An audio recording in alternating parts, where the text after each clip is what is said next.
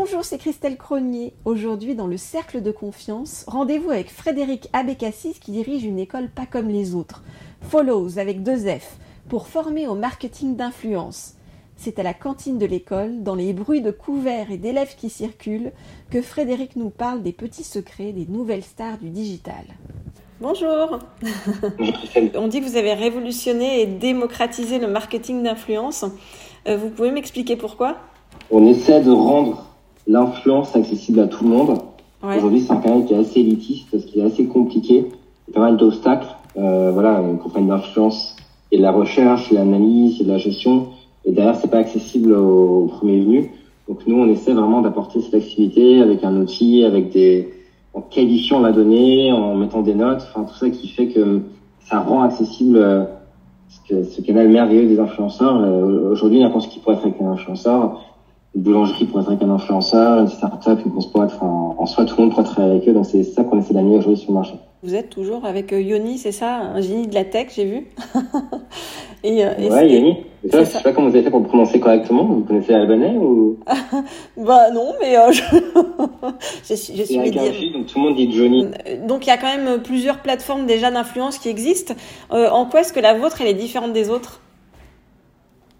Alors les autres, sont conçues pour ce que j'appellerais des insiders, c'est-à-dire des gens qui connaissent bien l'influence, ouais. euh, qui sont des, voilà, des, soit des agents, soit des grands comptes, des gens qui travaillent dans l'influence depuis des années, qui sont habitués à travailler avec des influenceurs, donc qui connaissent bien les codes.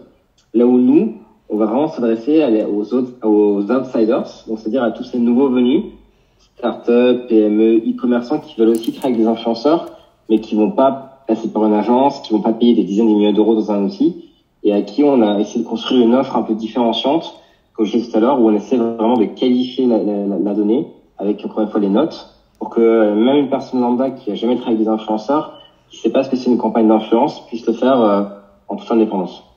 Donc, euh, et vous mettez des notes sur combien? On met des notes, des notes sur 5. Ouais. Donc, euh, Donc 5 c'est la meilleure, enfin c'est dans le sens 5 c'est la meilleure note, c'est ça? 5 sur 5, Ouais. de 0 à 5. Mm. Et l'idée, c'est de donner, euh, voilà, on peut pas non plus donner, ça reste des humains derrière, donc forcément, les notes, c'est pas parce que quelqu'un a un 4,3 qui sera forcément mieux que c'est quelqu'un a un 4,2. Et derrière, ça donne quand même des éléments d'analyse, euh, des tendances avant de travailler avec un influenceur. Donc, typiquement, si quelqu'un a un 0,2 ou 0,3, oui, là, clairement, il faut pas travailler avec cet influenceur. Maintenant, si quelqu'un a 2 ou 2,1, ça veut juste dire que derrière, il faut creuser, voir ce qui va, voir ce qui ne va pas avant de faire son choix. On essaie vraiment de guider au, au mieux l'utilisateur. Mais vous vous basez sur quels critères alors pour donner ces notes hein? On se base sur des critères de la quantitative, donc de la donnée qu'on récupère sur les réseaux sociaux. Donc ça va être la croissance du compte, ça va être euh, l'engagement du compte, euh, la qualité des hashtags, euh, toutes ces choses-là qu'on met bout à bout. On a une trentaine de critères. Et en fait, en trop longtemps, les critères ont vraiment dominé le marché, comme par exemple, comme par exemple le taux d'engagement.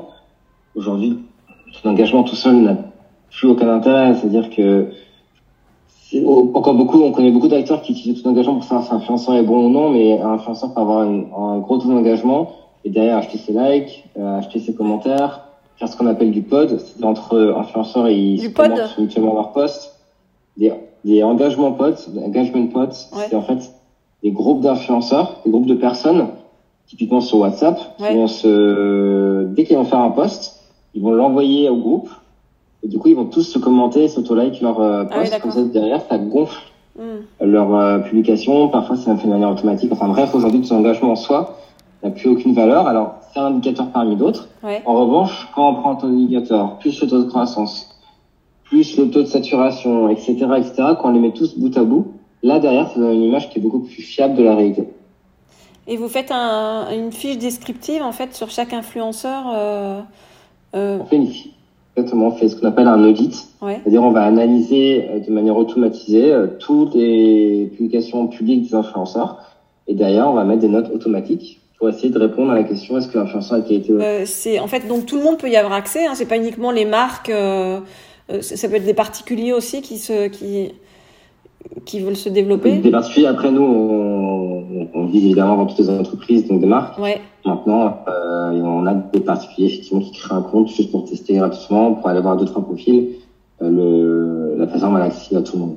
C'est 49 euros par mois, c'est ça votre L'offre introductive, elle a 49 exactement. On pense toujours que si, enfin, quand on est une marque, si on a un petit budget, on peut, on peut rien faire. Et vous vous dites qu'il faut pas s'auto-censurer, c'est ça?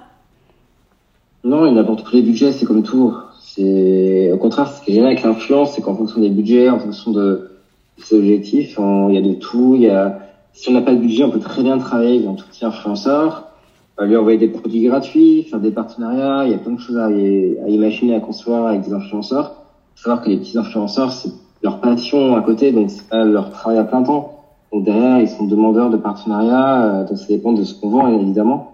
Et globalement, aujourd'hui, on n'a pas besoin d'être euh, de payer un influenceur plusieurs milliers d'euros il y a un marché qui s'est beaucoup démocratisé même au niveau de l'offre. C'est-à-dire qu'aujourd'hui, euh, il n'y a plus des prix délirants comme il peut y avoir quelques années et il y a beaucoup d'offres, il y a plus, d'influenceurs.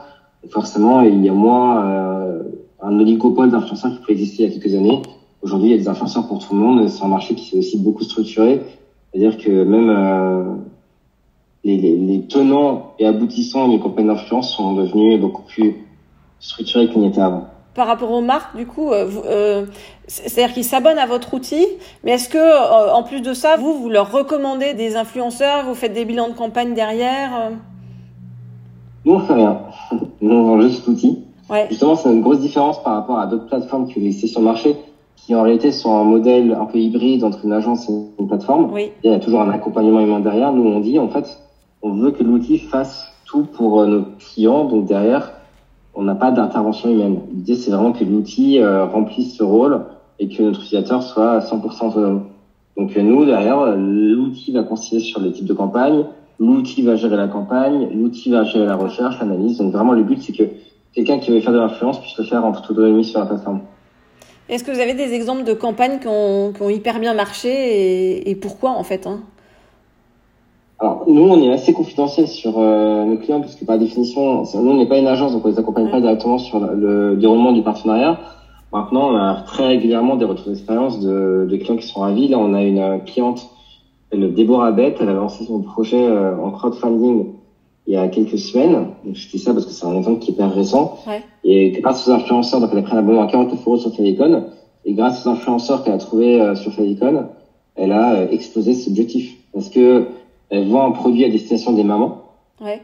Donc, elle a trouvé sur Télécom des influenceuses de mamans, tout simplement. Ouais. Elle leur a envoyé plein de produits gratuits et derrière, euh, elle les a. Elle les a pas payés, en fait, elle a juste envoyé des produits gratuits. Hein. Ouais, exactement. Ouais, donc Parce on peut faire des trucs simples comme ça, quoi. Exactement. Alors, c'est pas, c'est pas systématique. Il ouais. euh, y a trop de marques qui abusent euh, de ces ouais. techniques, mais maintenant, si c'est vraiment des petites boîtes, maintenant, si c'est des influenceurs tout petits, ils seront très contents d'avoir des produits euh, en échange d'un post, une story, etc. Ouais. Et vous, vos analyses que vous faites, c'est sur euh, donc euh, c'est les réseaux euh, TikTok, Instagram et YouTube. Et YouTube. Et, euh, et selon vous, c'est quoi le réseau le plus puissant en fait Voilà, quand on veut communiquer? Ça dépend, ça dépend pourquoi, quels objectifs, c'est la conversion, la visibilité. Maintenant, j'aurais tendance à dire pour l'influence, c'est plutôt YouTube. Alors, Ouais. Encore une fois, Instagram domine largement le marché. Hein. 80% des partenariats sont sur Instagram, c'est le réseau phare, c'est le réseau où tout le monde est. Maintenant, en termes de conversion, en termes de rentabilité, de retour sur investissement, on a quand même remarqué sur YouTube, euh, c'est plutôt pas mal. Donc, euh, en fait, l'avantage de YouTube, c'est que derrière, il y a tout le SEO, la vidéo est reste dans le temps, euh, c'est le format vidéo est apprécié. Enfin, c'est c'est plus tangible, on va dire. Maintenant, ouais. ça dépend de ce que j'utilise. Donc, sur YouTube, là, si vous êtes un, un e-commerçant, clairement, je vous dirais YouTube. Maintenant, euh, tout dépend de la typologie des clients, des marques, etc. Ce qui fait aussi la richesse des influences, c'est que, encore une fois, à chaque besoin, il y a euh, une campagne, un influenceur, un réseau social, euh, tout dépend de ce que vous recherchez. J'ai vu que vous, vous, vous disiez que c'était bien aussi pour les, euh, tous les business locaux? Ouais, tout à fait. Moi, j'ai un cousin qui avait ouvert un salon de coiffure à Boulogne. Il a trouvé des nano-influenceurs à Boulogne. Il les a contactés. Derrière, on sait que leur audience est très, est très locale par définition. Ouais. Quand tout le monde est à Boulogne, il suffit de trouver deux, trois personnes qui parlent de, du salon. Derrière, c'est, en termes de visibilité, c'est énorme. Et c'est vraiment l'avenir. Hein. L'influence locale, c'est l'avenir. Aujourd'hui, l'influence, Aujourd'hui, je suis persuadé, euh, je suis persuadé que demain, euh, ça va se démocratiser énormément. Comme je disais tout à l'heure, que même les micro-commerçants vont de plus en plus faire appel aux influenceurs parce que c'est un levier qui est extrêmement puissant. Euh, L'important, c'est vraiment de bien euh, cibler les, les, niches, en fait. Hein. Ouais, c'est de, c'est la grosse difficulté de l'influence. En fait, contrairement à ce qu'on pense, la difficulté c'est pas la, la, gestion de la campagne. Ouais. La difficulté c'est vraiment l'avant, c'est-à-dire bien trouver l'influenceur, bien le choisir, bien comprendre euh, quels sont ses objectifs. Est-ce que c'est la conversion? Est-ce que c'est la visibilité? Euh, Il y a plein de choses à prendre en compte, euh, même sur l'ADN de la marque par rapport à la compatibilité. C'est-à-dire on peut travailler avec un très bon influenceur. Ouais. Si derrière il n'est pas adapté à votre cible, s'il n'est pas adapté à votre ton, moi, je prends toujours l'exemple d'un client anglais qui avait travaillé avec une influenceuse pour vendre des tapis de yoga. Et en fait, ils étaient furieux des résultats parce que bah, l'influenceuse yoga n'avait pas converti, mais c'est normal parce que elle, elle, avait, elle était un peu, je vais dire de manière un peu crue, mais elle était très vulgaire dans ses publications. Elle était à moitié nue, enfin, en gros, on voyait ses fesses. Et eux, ils avaient une image de marque très haut de gamme. Ouais. Donc forcément, elle avait, c'était une très bonne influenceuse. Elle avait beaucoup d'engagement, beaucoup de croissance. Ouais. Et tout simplement, sa cible n'était pas la bonne. Ouais, Donc c'est euh, c'est vraiment la difficulté, c'est que encore une fois, à chaque client, à chaque utilisateur correspond à un type d'influenceur. Il faut bien les, faut bien prendre le temps de trouver les bons. C'est comme pour euh, Facebook Ads finalement, non?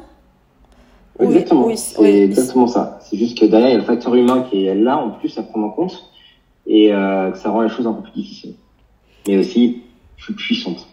C'est quoi votre définition, vous, de l'influence? L'influence, c'est euh, la capacité, euh, si on prend vraiment notre secteur d'activité, c'est la capacité d'un utilisateur sur un réseau social à faire usage de sa de son pouvoir de prescription par rapport aux gens qui les suivent pour euh, faire euh, pour déclencher quelque chose, que ce soit un achat, que ce soit un, un, une émotion. Il y, y, a plein de choses à déclencher, mais du coup, euh, voilà, c'est quelqu'un qui est suffisamment influent, qui a suffisamment de pouvoir de prescription pour euh, faire bouger les gens qui les suivent. Et pour vous, c'est qui les, les, gens les plus influents, en fait, les influenceurs les plus influents euh, actuellement? Bah, Il y a forcément une corrélation entre le nombre d'abonnés et l'influence qu'ils ont. Donc forcément, ça a été plus gros. C'est ceux qui ont plusieurs millions d'abonnés qui ont été plus influents même si la corrélation elle n'est pas forcément directe. Hein. C'est-à-dire c'est pas parce qu'on a plusieurs millions d'abonnés que derrière on est influent. On connaît les profils qui ont beaucoup de faux abonnés et derrière ça influence pas grand-chose. Ouais. Euh, mais globalement, euh, voilà, des Léna Situation, euh, des Squeezie, Cyprien, etc. Aujourd'hui, ils peuvent travailler pour n'importe quelle marque. Demain, ouais. ils vont avoir, un, ils vont avoir une puissance extraordinaire euh, sur euh, ce qu'ils vont faire avec cette marque. Ils ça, vont avoir un pouvoir de prescription qui est gigantesque. Ça, c'est les plus connus, mais il n'y en a pas d'autres qu'on connaît pas trop, en fait, et qui ont un pouvoir de prescription important aussi Bien sûr, mais on peut avoir euh, 10, 20, 30 000 abonnés et derrière euh, avoir un pouvoir de prescription énorme. D'ailleurs, les plus petits, en général, ils, font, ils ont plus d'engagement par la communauté parce que plus ils sont petits, plus euh, l'engagement est élevé, plus ils vont souder leur communauté. Donc effectivement, une, une influenceuse à 10, 15, 20 000 abonnés, elle peut avoir énormément d'influence sur sa communauté. Vous en avez en tête en de... Des exemples? Il y a tellement, là, je, je... là, si je pourrais prendre en compte les un peu moins connus, entre guillemets, par le grand public, ça va être toute la bande des croutons. Euh, ils sont 7-8 influenceurs ouais. autour de Michou, qui est un peu l'influenceur dans le vent aujourd'hui. Voilà, tous ces influenceurs aujourd'hui, ils font un partenariat avec n'importe quelle marque. Derrière, c'est c'est le jackpot assuré. Ah ouais. C'est pour ça qu'aujourd'hui, nous, ce qu'on dit souvent à nos utilisateurs, c'est pour moi le critère le plus important. Ouais. Vraiment, s'il y avait un seul critère à garder, ce serait le taux de croissance. D'accord. Un taux de croissance, c'est le plus important parce que un influenceur, normalement, il y a une dynamique et euh, cette dynamique, on peut pas la. Évidemment, on peut acheter des abonnés, mais si on voit que la croissance est stable et très forte dans le temps, on est vraiment sur quelqu'un qui est dans le vent, qui est à la mode, qui fait que monter, et c'est vraiment vers ce type d'influenceur qu'il faut se tourner absolument. Et à contrario, un influenceur qui a beaucoup d'abonnés et qui stagne, voire pire, qui perd des abonnés, faut éviter. Parce que comme tous les tous ces métiers-là, il y a un phénomène de lassitude, il y a un phénomène de tout simplement, bah, l'influenceur il est démodé. Et des gens ils passent à autre chose. Et, on voit beaucoup d'influenceuses d'ailleurs qui sont là depuis des années, qui ont atteint 100, 150 000, 200 000 abonnés, mais elles ont atteint leur plafond vert et elles sont un peu démodées. Et du coup elles commencent à perdre des abonnés, elles font moins d'engagement. Et c'est souvent dans cette tranche-là d'ailleurs qu'on voit euh, les pertes d'abonnés. Et j'ai vu, vous avez partagé sur votre LinkedIn là euh, une influence russe là, qui, euh, une influenceuse russe là qui découpe euh, son sac Chanel en, forme de représailles.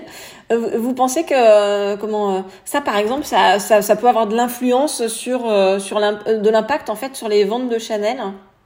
Non. Hmm. Alors non, parce qu'en fait tout simplement on est dans le cliché. Quand on dit influenceur, ça peut revêtre plein d'acceptions. Donc il y a des influenceurs entre guillemets là, normaux. Euh, il y a les super méga influenceurs sur la télé ceux qui sont un peu entre showbiz et, et influence, qui sont connus souvent parce que ils ont participé à des émissions de télé ou alors qui sont des, des mannequins. Euh, elle, c'est une influenceuse euh, de la euh, mannequin, de la jet set qui qui influencera pas grand chose. C'est au contraire, j'ai envie de dire, euh, elle influencera dans le sens inverse, c'est-à-dire qu'elle a donné une super image de Chanel, de, Chanel. Euh... Faut arrêter de parler anglais tout le temps, hein. ou albanais tout le temps. non, non, non, c'est. Il faut quand même. faut savoir que c'est pas parce que quelqu'un, un influenceur, a énormément d'abonnés ou même d'influence, ouais. qu'il fera faire n'importe quoi à son audience. Il faut quand même que derrière il y ait un, que ce soit un minimum légitime, un minimum sincère.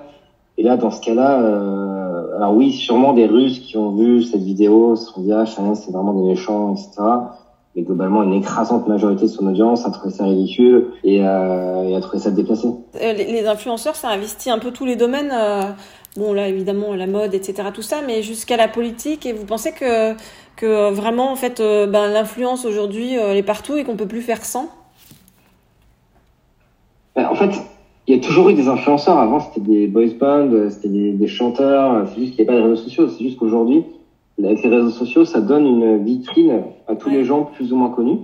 Mm. Donc en fait, cette influence, c'est juste qu'elle a trouvé un, un, socle qui sont les réseaux sociaux. C'est-à-dire que maintenant, un mannequin, un acteur, un footballeur, ils ont tous euh, ces réseaux sociaux qui font office un peu de CV des influenceurs. Donc oui, l'influence, elle est beaucoup plus large euh, aujourd'hui. Il y a la grosse différence, c'est que maintenant, il y a des influenceurs qui sont nés sur les réseaux sociaux. C'était pas le cas avant, donc c'est une nouvelle typologie d'influenceurs il y a toujours des influenceurs, des gens qui, euh, encore une fois, des, je sais pas, les Beatles, c'était des influenceurs. C'est juste qu'aujourd'hui, euh, c'est beaucoup plus facile de l'industrialiser grâce aux réseaux sociaux et, et c'est, les réseaux sociaux, encore une fois, c'est une manière de, euh, d'avoir un socle de, de l'influence, en fait. C'est un peu un who's who de l'influence aujourd'hui. On peut le voir sur Instagram, YouTube, TikTok. On peut savoir qui est influent et qui n'est pas. Est-ce que vous vous considérez comme un influenceur ou est-ce que vous avez l'ambition d'en devenir un? On est tous des influenceurs à notre échelle. À partir du moment où on est un peu au minimum actif sur les réseaux sociaux, même avec 1000, 2000 abonnés, on est une influence sur quelqu'un, sur quelque chose. Donc en fait, la question derrière, c'est la granularité de l'influence. Euh, moi, la seule raison pour laquelle je poste sur les réseaux sociaux, c'est absolument pas pour devenir influenceur. Euh, c'est simplement pour mieux comprendre un peu les codes des réseaux sociaux. En les utilisant soi-même, en fait, on comprend beaucoup plus facilement les choses. Et on voit vraiment un peu l'envers du décor sur les algorithmes, sur ce qui marche, sur euh, l'évolution d'un compte. C'est hyper intéressant de, de, de, créer du contenu aussi. D'ailleurs, on dit de moins en moins influenceurs. On dit de plus en plus créateurs de contenu. Parce que, euh, comme j'ai dit tout à l'heure, les influenceurs, maintenant, même un chanteur, un footballeur, c'est des influenceurs. Mm. Et créer du contenu sur les réseaux sociaux, c'est vraiment un métier à part entière aujourd'hui. Mm. Donc, euh, non, mon but, c'est pas de devenir influenceur. Mon but, c'est d'ailleurs. C'est juste que les réseaux sociaux sont un levier pour faire connaître euh, ta déconne et euh, derrière toute la démarche qu'il y a derrière. Et vos projets euh, à venir? Va continuer à aller plus loin dans la démocratisation de l'influence, on va aller plus loin sur la, la plateforme pour, euh, pour que voilà même des acteurs que du micro market utilisent l'influence. Donc on a, nous on est encore jeune, on a deux ans et demi, donc on a énormément de travail à faire. Mm. Il y en a qui sont là depuis des années, donc euh, il y a beaucoup de travail à faire, mais ça se passe pas mal parce qu'il y a aussi beaucoup de demandes, beaucoup de gens qui veulent créer des influenceurs, donc euh, pas trop de soucis. Ok. Avec plaisir. Merci beaucoup en tout cas. Merci. Le cercle de confiance, le podcast sans filtre qui donne la parole à tous. 100% inspirant, 100% sociétal, 100% optimiste, zéro censure. À retrouver chaque lundi dès 9h sur les différentes plateformes d'écoute. Apple Podcast, Google Podcast, SoundCloud, Spotify, YouTube et encore bien d'autres. Plein de bonnes ondes pour la semaine.